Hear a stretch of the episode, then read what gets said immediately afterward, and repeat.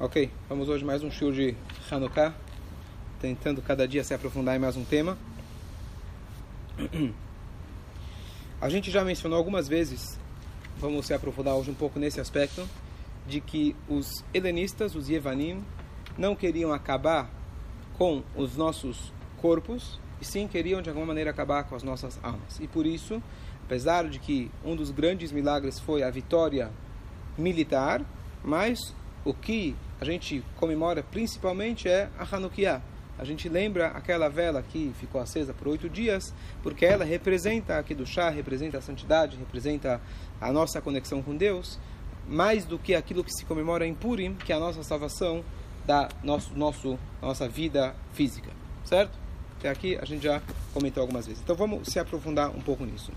Quando a gente lê, quando a gente lê o trecho do Ve'ala Nissim, então, quando a gente lê o trecho do Ve'ala Nissim, a gente tem algumas passagens que a gente fala que o que, qual era o desejo deles? Leashkicham Toraterra, Lishkoach em hebraico significa esquecer.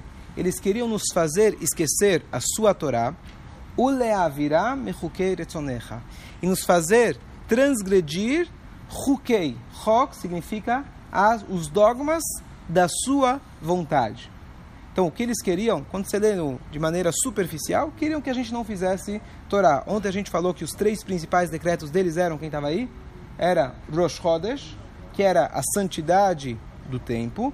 A gente falou sobre o que eles fizeram no Beit HaMikdash, no templo, que eles queriam acabar com a santidade do espaço.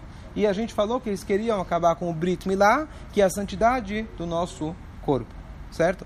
Agora, vamos se aprofundar um pouco nesse conceito. O que acontece é o seguinte: os Yevanim, eles gostavam dos estudos e gostavam e aceitavam a Torá como um folclore, inclusive como aquilo que é chamado na nossa linguagem que agoim, que a Torá é a sabedoria nossa perante os povos. Qualquer povo é inegável quando ele pegar a Torá que isso é algo uma sabedoria incrível. Até aí eles não tinham problema nenhum.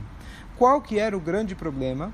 Então, se a gente for prestar atenção nos detalhes da palavra, era o seguinte: eles não queriam que fosse Leashkiham, queriam fazer a gente esquecer Torate Ha, a sua Torá. Torá de Moisés, tá tranquilo. Moisés era um grande sábio, um grande homem, estudioso, e ele chegou em conclusões fantásticas. Os sábios do Talmud, vamos sentar e analisar, fantástico. Mas isso não pode ser aceito conforme a visão deles, os Yevanim, de algo superior, algo que veio de Hashem, algo que é irrefutável. A Torá é bonita, a Torá é legal, a Torá é inteligente, mas nós também podemos dar uma opinião. Como eu costumo, quando alguém dá uma opinião assim meio fora, eu falo, tá aqui a caneta, pode aqui escrever no Talmud, coloca a tua opinião e vamos ver se vai ser aceita ao longo, do, ao longo das gerações. Então, esse é o primeiro ponto deles. Aceitavam o estudo da Torá, mas não como Torá de Hashem. Número um. Depois, em relação ao cumprimento da Torá, então, de forma geral, se fala o seguinte: o que, que eles aceitavam? Todas, aquelas, todas as mitzvot que são lógicas, não roubar, não matar, aquilo que mesmo que a Torá não fosse dada, a gente poderia concluir, aceitamos. Próximo, Eidut, aquelas mitzvot que estão ligadas com tradição, Shabbat, Deus descansou, a gente pode descansar também. Pensa nosso povo, nossa história, faz parte, comemoramos. Shavuot, Sukkot, até aí não tem problema. Aonde seria o problema? Hukei. O que, que é o Hok? Aquelas leis que estão acima de qualquer compreensão. Kasher, que mais? Laculinho, a vaca vermelha. Leis que não tem explicação lógica nenhuma para elas. Essa é a explicação clássica de que esse tipo de mitzvot eles não aceitavam. Mas aqui Hassidu tem para gente uma novidade. Até essas mitzvot eles não tinham problema. Você quer fazer a mitzvah da vaca vermelha? Você quer não misturá-la com linho? Não tem problema. Mas, qual que é a diferença? É o seguinte. Como a gente encara o kasher? Por exemplo, muita gente fala, olha, o kasher é bom. Por que, que é bom? Porque quem come kasher não engorda. É verdade ou mentira? Ah, tá bom. Quem come kasher, quem faz netlat yadayim na época da peste negra, ajudava porque eles eram higiênicos e por isso que a gente não pegou a peste negra. É por isso que a gente faz netlat yadayim? Besteira, certo? Não é por isso. Mas, qual que é o próximo estágio? Dizer, olha, realmente a gente não entende por que fazer o kasher, por que fazer o ala com linho, por que não misturar, etc. Mas com certeza Deus tem um motivo que a gente não entende. Se chegar um sábio para você, uma pessoa que você confia que é um verdadeiro sábio, e ele te fala, faz A, B, C e D, você vai no médico, ele fala, toma esse remédio A, B, C e D. Eu não entendo, eu não fiz medicina, mas com certeza ele tem o conhecimento suficiente para me dizer que essa droga com aquela droga, a soma das duas, vai poder ter o efeito desejado. Se eu negar tomar aquela droga até que eu estude, até lá não sei se eu vou sobreviver, tá certo? O cara chega no hospital para fazer uma cirurgia de urgência e fala, não, não, eu quero entender o porquê, como e aonde. O que acontece com ele, doutor? Certo? Não tem chance. Então o que acontece? Muita gente encara as mitzvot da seguinte maneira. É verdade que o kasher eu não, não entendo e concordo que não é pela saúde física, mas com certeza Deus tem um motivo. Ele tem um motivo que a gente não entende. Dizem, diz a Hassidut que isso era a ideia dos Yevanim. Dizer que a gente faz as mitzvot, apesar que eu faço aquelas mitzvot, mesmo as que eu não entendo, porém eu digo que Deus tem um motivo, ainda eu estou querendo de alguma maneira racionalizar as mitzvot. Eu estou querendo diminuir Deus a algum tipo de motivação. E na prática, Deus não está limitado a nada. A essência de todas as mitzvot não é dizer, olha, Deus tem um motivo, mas eu não entendo. O médico sabe, mas eu não entendo. Ainda eu estou diminuindo o poder das mitzvot. Qual que é a linguagem usada? Então a gente falou hukei. Hukei significa os dogmas. Retzonecha. O que, que é ratzon em hebraico? Anirotze, vontade vontade. Não está escrito, não tá escrito Hukei Chochmatecha, os dogmas da sua sabedoria. Não tem necessariamente uma sabedoria que seja divina por trás. Todas as mitzvot, elas vêm do Ratzon de Hashem. Ratzon significa eu quero. Por que, que você quer? Porque eu quero. Por que você gosta de alguma coisa? Porque eu gosto. Porque eu me sinto atraído por isso a essência de todas as mitzvot, com certeza tem uma racionalização suprema. Existe a maneira onde as mitzvot elas têm uma razão divina, mas a essência delas é a vontade de Hashem. Isso os Yevanim não aceitavam. Eu posso até cumprir as mitzvot que não entendo, mas eu confio que alguém entende. Um sábio lá entende. Não, mas fazer algo que é incompreensível e não tem compreensão, isso eles negavam. Isso eles negavam. Quem eram os Yavanim? Os gregos, certo? Ah, os entendi. gregos helenistas. Então o helenismo negava isso. Então aqui a gente já vê que essa ideia do helenismo, a gente fala, bom, estamos comemorando uma coisa de antiguidade que não existe mais. Isso existe. Se a gente não encarar as mitzvot desse jeito, a gente está de alguma maneira assimilando as ideias dos Yevanim. Nós temos que encarar as mitzvot, sim, aquelas mitzvot que a Torá nos permitiu entender, temos que entender. Mesmo aquelas que a Torá não, não deu para a gente explicação, dentro do possível, vamos tentar entender, mas tendo essa premissa de que nós não vamos entender. A essência de todas as mitzvot é Hukei Retzonecha. Essa é a vontade de Hashem. Essa é a essência de todas as mitzvot. Então, sempre que alguém vem falar para você, olha, por que, que você faz o kasher? Vai dizer, olha, é saudável. Mentira, tá bom. Então você fala, olha, faz bem, Shabat é bom para a família. Verdade. E se não fizer bem para a família, você vai parar de fazer o Shabat? Então, qual que é a explicação? O que eu uso como argumento, quando alguém fala, ó, vem fazer, vem na sinagoga, eu falo, não quero. Vem fazer o Shabat, vem colocar tefilim. Você vira e fala para a pessoa: pare e pensa. Tudo o que você faz na sua vida é em função de você mesmo. Tudo. Sim ou não? Não, mas eu trabalho para minha família. Família é uma extensão sua. Seus filhos, uma extensão sua. A mulher é a mulher que você gosta. Dedica um minuto do seu dia para fazer algo além de você mesmo. Mas como assim? Por que, que eu vou fazer isso? Não, não, não tem porquê. Mas por que, que eu vou fazer? O que, que eu vou ganhar com isso? É exatamente isso, você não vai ganhar nada. Ah, vou ganhar ganeta, me promete alguma coisa, vai. Loteria semana que vem, já foi? Agora. Loteria, me promete, vai, ganeta, alguma coisa. Não, não, não, não estou prometendo nada. Faz porque Hukei Retzonecha, porque assim Hashem quer. A pessoa vai dar uma, vai, vai dar uma, vai dar um parafuso na cabeça. Hã? Tem um benefício próprio também. Qual que é o benefício próprio? Estar aqui agora, por exemplo. Sempre tem um benefício próprio, mas os benefícios são efeitos colaterais. Os Perfeito, tudo bem. Então, mas essa parte. Verdade, verdade. Mas o que a gente descobre em Hanukkah, vou falar no final, que todos nós acreditamos. O que falta é a gente tirar um pouquinho da poeira que está por cima. A gente já chega com, esse, com essa premissa que todos nós acreditamos. Se não, se não, você tem razão. Se a gente enxerga um Yehudi, que talvez ele acredita, talvez não, então vou falar para ele, peraí. Então vamos fazer uma aula racional, filosofia, para provar que existe Deus. Se eu conseguir te provar, você aceitou, então vamos fazer mitzvot. Se você não aceitou, então vamos estudar mais um pouco. Não é essa forma que a gente chega. A gente chega já com essa premissa dizendo você já acredita. Certo ou não? Então, assim, só pra você ter uma ideia, estava lá no show, lá em Curitiba. Mas eu vou dar um exemplo rápido. O que, que você fala para um cara que não quer colocar tefilina, etc. O que você precisa mais do que tudo, que nega, etc. O que, você mais, o que mais você precisa de tudo é você ter a confiança de que ele quer. Isso que você precisa. Você acreditar que no fundo ele quer.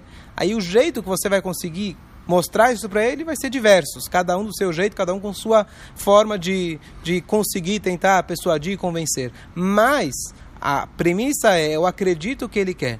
Porque se eu não tenho essa premissa, vai dizer, bom, talvez ele não precisa, talvez ele não quer, talvez ele não tenha interesse. Acabou, vou para o próximo. A premissa é saber que todo Yehudi, ele tem uma Neshama e ele quer. Talvez ele não foi educado, talvez ele não foi acostumado, talvez ele teve más experiências. Eu te contei outra vez, estava não, contei aqui no, no Shur. Essa semana, semana passada eu fui, é, ajudei na verdade uma pessoa, uma mulher, que há mais de 10 anos estava precisando de um get, um divórcio, e o homem nunca quis dar. E o israelense cresceu no kibbutz, finalmente eu ajudei, etc. E conseguiu, através de terceiros, convencer ele para fazer o get. E eu fiz questão de ir lá presenciar e participar. E aí a gente vira para o cara, você colocou o filhinho hoje? Mapitomani ani lodati, ani Kibutz ani eu sou ele é o primeiro kibbutz de Israel. Você não está entendendo? Eu não sou religioso, eu não, não coloco o tefilim, não, não esquece. Aí a gente estava lá com um grupo de rabinos, o rabino virou e falou para ele, falou, não se preocupe, eu te garanto, você vai colocar o tefilim, você não vai virar religioso. Você pode continuar sendo não religioso, você coloca o tefilim, você não vai virar, eu garanto para você, pode ficar tranquilo. Ele ficou meio assim, né? ele falou, não, mas aonde está escrito que tefilim é para religioso? Não está escrito na Torá que tefilim é para religioso. Alguém que não é religioso também pode colocar tefilim. Tefilim é para judeu. Você é judeu? Então pode colocar. Insistiu, insistiu, no final ele colocou. Qualquer outra pessoa iria dizer, bom, ele não quer, vamos explicar, vamos, eu entendo, ele cresceu com uma outra cabeça, vamos sentar, vamos explicar aos poucos. Aqui não, eu- a gente foi direto, colocar o tefilim, depois que ele colocou o tefilim, eu não sei, aí o cara já tá chorando, aí já lembra do avô, aí ele falou, poxa, faz 40 anos que eu não coloco o tefilim, aí acabou, você já vai direto. Fala. Agora, é, olha que interessante. A palavra, a palavra é, os helenistas, os gregos, se escreve Yavan. Como que se escreve Yavan em hebraico? Yud, que é a letrinha pequena. Vav, que é um risquinho do Yud, pouco mais para baixo. E o Nun Sofit, como que é?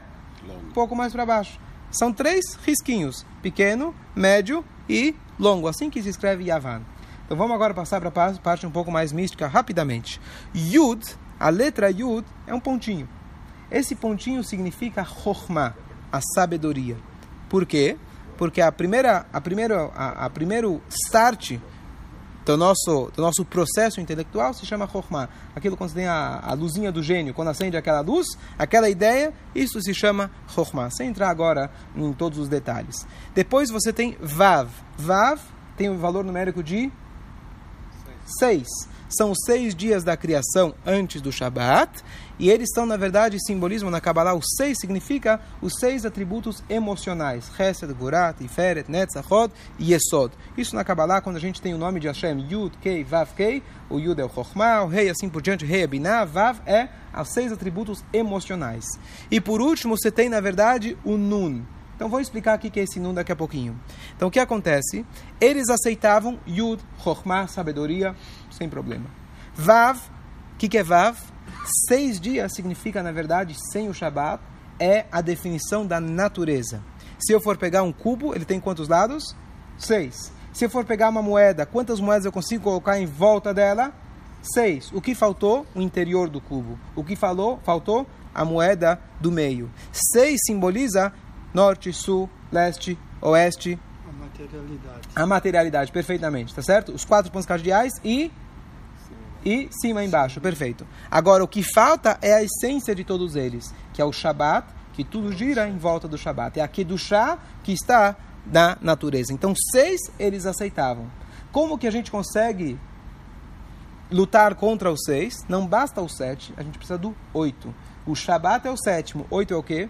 Sobrenatural. Sobrenatural, que é o Brit Milá. Tá certo? O oito é acima da natureza. Nós existem quantas notas musicais? Do, Ré, Mi, Fá, Sol, Lá, Si. Tá certo? São sete notas musicais. Qualquer música de qualquer de qualquer né, de qualquer é, é, país, todas elas estão dentro dessas sete notas musicais ou são é, pequenas nuances entre elas. Não existe uma oitava nota. Quando Mashiach chegar, vai ter o sobrenatural que vai ser a oitava. O oito deitado é o infinito. Tá certo? Vários exemplos para isso. Então, o que acontece? Eles aceitavam o Vav, o seis, natureza, certo? O corpo físico. Depois, o que, que acontecia? Até aqui você vai dizer, bom, qual é o problema de eu cumprir a mitzvah sabendo que existe um motivo para isso? Qual é o problema de eu ter uma religião que é baseado em chokhmah, em sabedoria? Qual que é o problema? O Yud, ele vai, vai ficando mais comprido. Yud, depois Vav, depois ele desce até lá embaixo. Hamishim, o valor numérico de, de Nun é 50, são na verdade Hamishim Sharei Tumah, os 50 portões da impureza.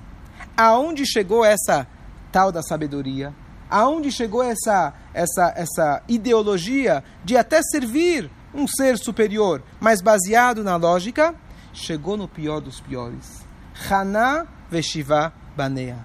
Mulher Hana, que é contada para a gente a história, os gregos, o grego chegou falou para um dos filhos dessa Hana, se ajoelha, me recuso, matou na frente da mãe. Segundo, terceiro, quarto, até que lá dos últimos ele chegou e falou, olha, eu vou jogar aqui uma moeda no chão, você pega a moeda no chão e para a foto assim vai ficar bonito como se fosse que você está se ajoelhando aqui para a estátua. Mas você não precisa, não precisa pensar em nada e ele se tocou que a ideia do cara é realmente de alguma maneira fazer com que o judeu ele abaixasse a cabeça e a Hana assistiu o seu sétimo filho sendo sacrificado na frente dela. Ou seja, se a gente for comparar com Hitler e Marshimov, eram pessoas avançadas, ciência, medicina, em todos os aspectos. Mas se você não tem o interior do sétimo, se você, do, do seis, se você não tem a chá que ela permeia em tudo, você pode começar com a sabedoria. Você começa com Yud, com Vav, depois o Nun ele desce até o pior do ser humano. E assim a gente assistiu, não faz muitos anos atrás, onde uma pessoa que lhe baseia a sua vida apenas na sua intelectualidade, a intelectualidade por si ela é boa, mas se ela não estiver baseada em algo que é acima dela, ela é muito perigosa, ela pode ser é, mudada, manipulada conforme os seus desejos, conforme as suas vontades e até onde você chega no pior dos piores, como aconteceu com os gregos, que teoricamente eles não queriam mal de ninguém, certo? Só queriam helenizar o povo. E olha até onde isso chegou. Qual que é a nossa guerra? Qual que é a nossa vitória? Então havia aqui um trocadilho, não é? Isso não vem dos livros antigos é do Rabino Heskel Sofer, que ele é muito bom de trocadilhos e gematras, etc. Invenção dele, mas ele quer trazer aqui um ponto interessante. De Yavan, que você escreve Yud, Vav e Nun, nós queremos transformar em Tzion.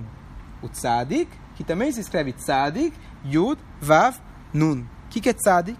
Tzadik é um Tzadik, Tzedakah, que simboliza, na verdade, a nossa submissão, o nosso reconhecimento que existe, não é um não é um raham, não é um homem mais sábio do que eu. Quando eu reconheço que tem um Moshe Rabbeinu, quando eu reconheço que existe um tzadik, significa que eu reconheço que existe algo além, algo que está acima de nós, que é o oitavo, que é o que é além do Shabat, que nem a gente falou, que é o Brit Milá, que é a nossa conexão com Hashem, independente, que nada, na verdade, vai fazer com que ela possa se abalar. E agora a gente conclui com a ideia que você perguntou: como que eu posso convencer qualquer judeu? Pode ser que eles conseguiram impurificar todos os olhos, como eu comentei ontem. Eles não queriam quebrar os olhos, não queriam queimar os olhos, eles queriam simplesmente tocar, mostrar que não acontece nada se eu toco, tirar aqui do chá. O que, que sobrou? Dentro de cada um de nós tem um potinho de óleo que ele é intocável. Óleo significa o que fica por cima de tudo. Quando se mistura com a água, ele não se mistura. Existe uma parte de nós, do Yehudi, que nunca vai se misturar. Tem várias analogias para isso, além do óleo. Tem aquela é aquela a, a chamada Tsura Halamish, aquela pedra que, a, que você pode tirar o fogo, como chama isso? Você bate duas pedras, tem um nome específico para isso. A pedra que se usa para o isqueiro, né? Silex. Silex? Hã? Pedra? Pederneira? Bom, de qualquer jeito, se você pega uma pedra dessas e joga no oceano, e ela fica por 500 anos embaixo do oceano, você um dia chega lá e tira ela de lá, dentro de 5 minutos ela seca, você bate, vai sair o quê? Fogo. Um Yehudi, ele tem um shemen, um óleo dentro dele, que é aquele único par katana, um potinho pequeno, que ele está selado, ele está intacto com o carimbo tugoen gadol, ele está intacto, e o que precisa a gente fazer é o que eles fizeram. Coragem, determinação e paciência até você conseguir encontrar aquele Shemen. Esse é o milagre de Hanukkah. Inclusive, por isso, a gente, aquela famosa pergunta que foi mencionada outro dia, de que por que a gente comemora oito dias? Afinal, seriam sete dias de milagre, porque para um dia eles tinham. Então, uma das respostas clássicas que o primeiro milagre foi que eles encontraram. Ou podemos dizer, estou aproveitando, extrapolando o milagre, foi que eles quiseram procurar que eles foram persistentes até achar. Esse talvez é o um milagre. Então, quando você encontra um outro Yehudi, você fala, poxa, ele não quer, ele não quer, saiba que você precisa de paciência. Na verdade, Dvarim Ayotseminalev, palavras que saem do coração, elas entram no coração. Se você não conseguiu convencer ele, não é culpa dele, a culpa é sua.